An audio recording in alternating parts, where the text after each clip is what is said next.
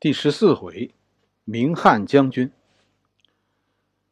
公元一百九十七年，袁术在寿春称帝之后，曹操的使者来到了江东。是这个时候，不单是袁术要讨好孙策，现在曹操的使者也来了。一百九十七年的时候，这个时候正是曹操和吕布。在徐州激战正酣的时候，吕布这个时候已经倒向了袁术。曹操现在实际上是希望孙策能从袁术的身后给袁术找点麻烦，让袁术首尾难顾。曹操的使者是以天子使臣的身份来给孙策封官的。这个封官的过程啊很有意思，是吧？官儿啊，这是。皇帝事先封好的，一般使者啊，咱们看那个电影电视剧里，使者都是来宣读圣旨的。但曹操这个使臣有点意思，你品品这个味道，你就知道大汉朝现在发展到哪一步了。一开始啊，封孙策为都尉，这个时候孙策呀，也就是啊两三万兵这个样子。而且呢，孙策的两三万兵呢是分散在各地的。都尉，这是一个十万兵的建制，应该说这已经是往高了封了。但孙策觉得官职小，孙策也挺有意思。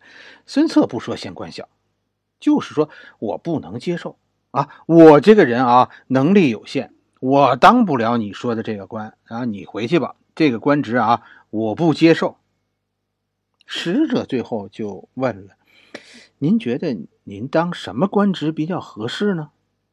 孙策也没客气啊，我觉得江东啊现在缺少一个将军。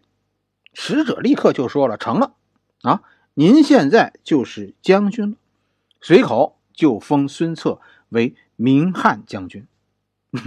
你看这个官职啊，其实是实力的结果。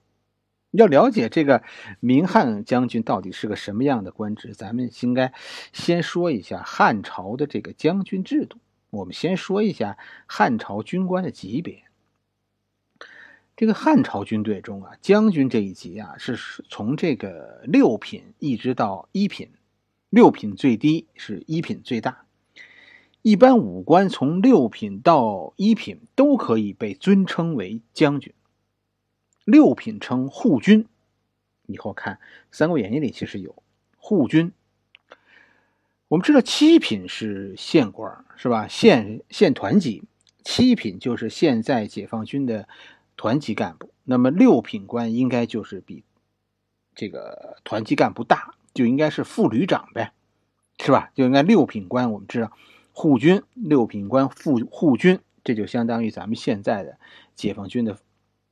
副旅长，五品称为偏将，这就是旅长，是吧？四品称为校尉中郎将，这就是副师长了。三品以上才是真正意义上的将军，这就是咱们说师长，师长以上的人就是将军。三品开始啊，他就有固定职称。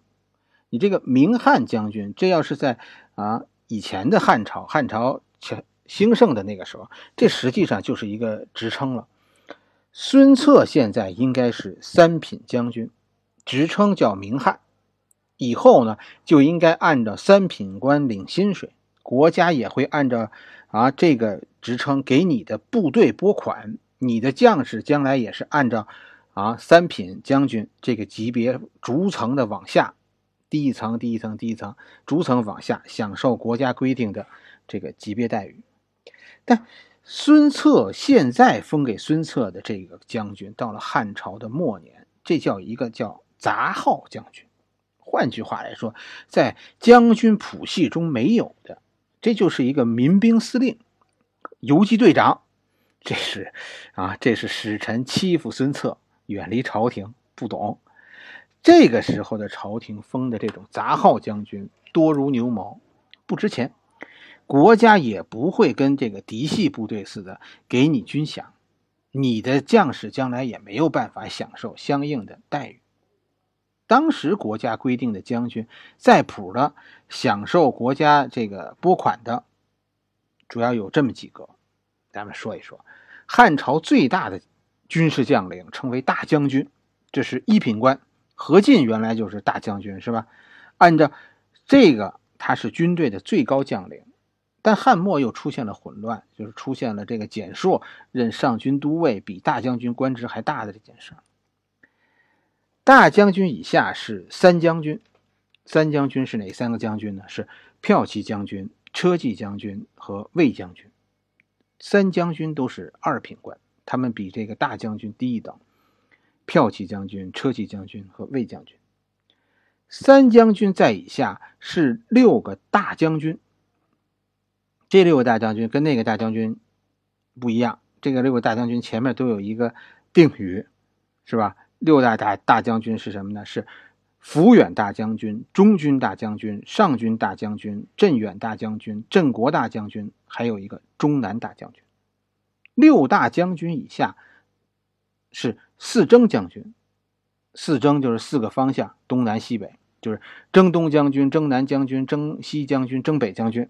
再以下呢是四镇将军，就是镇东、镇南、镇西、镇北将军。三将军、六大将军、四征将军、四镇将军这几个合起来，这都是二品官。再往下就是三品官。三品官包括哪些呢？包括四安将军，就是东安、西安、南安、北安，是吧？这是四安将军。然后是四平将军，东平、南平、西平、北平。再加上是，再加上这个叫中领军，这就是这些都是三品官，其他的将军都是杂号将军。只要是朝廷封的，就按理说就算三品。像孙策这个明汉将军，就是说从职称上说，咱们其实不好算几品。反正使者认为他是三品，那就是三品呗。而孙策是此时实际的官职就是都尉。会稽会稽太守是四品官，不是大官。这个就是王朗当年的官职相当，比陶谦至少小两级。曹操啊，实际上是给孙策封了一个杂号将军，然后封了一个小官，官职不大，都尉是四品官，是吧？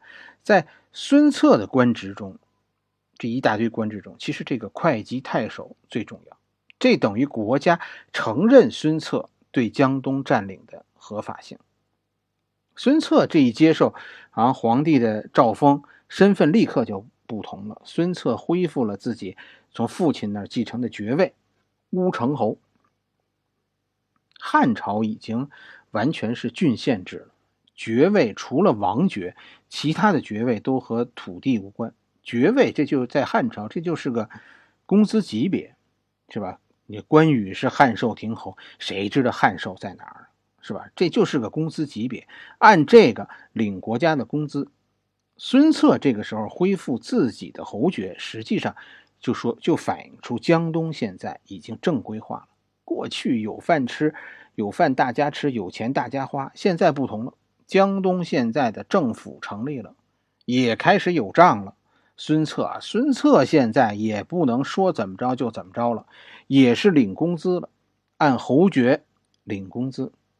别看孙策年纪小，孙策做事，我跟你说，做的规规矩矩，有板有眼，和那些土匪恶霸的武装完全不一样。在汉朝时候啊，你有时候搞不清爵位和官职，比如将军，这是一个爵位，也是一个官职。汉朝是沿用了呃秦朝的这个呃军功爵制度，是吧？你记得。这个刘邦的白马盟誓是吧？非刘不王，非公不封不封。爵位是不可以任命的，是要你自己积累的。皇帝说你是一品，你就是一品了。但你是不是侯爵，这个皇帝说了不算，看你以后为国家立了多大功。品级有俸禄，拿工资；爵位决定着你的待遇。你要是个爵位低的人，就算你拿着一品大员的工资，你也不能住大房子，出门也不能坐豪华车。孙策这一恢复侯爵，那就是开府了。什么叫开府呢？就是在家办公了。孙策在家现在就是会稽太守办公的地方。更重要的是，开府以后，会稽的官员现在就是孙策决定了。张昭后来就被任命为长史，这是一个幕僚长的职位，和呃这个管家类似，但却对孙策的政权至关重要。就是因为孙策开府以后，家臣和朝臣是不分的，就看谁走得离孙策近。明汉将军，咱们不管他啊有没有级别，至少孙策这支军队现在有番号，孙策现在也有了官职。孙策，而且孙策让张昭做了长史。咱们仔细说说这个长史的长史的这个官职。长史是一个很特殊的官职，长史不是一个呃朝廷的官职，长史叫原则上叫幕僚长，这是一个家臣。但只有侯爵以上的贵族人家才能有自己的长史。孙策的这个张昭的一生都是长史，都是幕僚长，都是孙家的家臣。长史这个职位和孙家关系很近，但始终就是谋士，能出主意却做不了主。在这方面，你真的是要佩服孙策的。这个职务给张昭下了一个特别贴切的。评语，这是一个会出主意的人，但不是一个具体干事的人。读书，咱们说，读书多了，你会知道啊，这个事情应该怎么做。这是呃，读书就能知道的。但真的在做事当中，有时候需要的是另一种能力，知道怎么做和把事情做成，那是不是一回事？谋士就是知道怎么做的事情。将军那是一个把事情做成的人，孙策真是一个明君，能识人，一眼就看出张昭和张宏的不同。后来孙策死的时候，给孙权留下一句话，你记得吗？内事不决问张昭，外事不决问周瑜。这句话有好多解释，但这句话孙权听懂了。这句话的意思就是，凡事遇到事的时候，你让张昭给你出主意，然后让谁？让周瑜去做。张昭这一辈子都是张氏，到了孙权，孙权的时候他也是张氏，直到最后张昭隐退了，不再参政了，张昭才获得侯爵，这是啊对张昭的赏赐。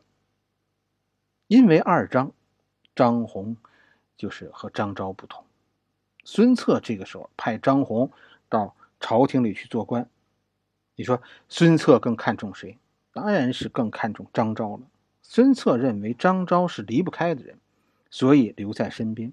张宏的那一套皇帝理论，现在孙策听着心烦了。江东现在开始逐渐走上正轨，打天下的任务基本上啊到现在告一段落，起码是有了一个基础。这些江北的淮泗人，现在在江东地上准备扎根了。孙策认为，这样就可以了。做一个诸侯的理论理想是吧？现在基本上就实现了。袁术这个时候拿着玉玺当了皇帝，孙策给袁术写了封信，不支持袁术当皇帝。袁术认为，袁术自己认为他最能依靠的两个亲人，袁绍。和孙权现在都公开的站出来反对袁术。好了，这一回咱们先讲到这里。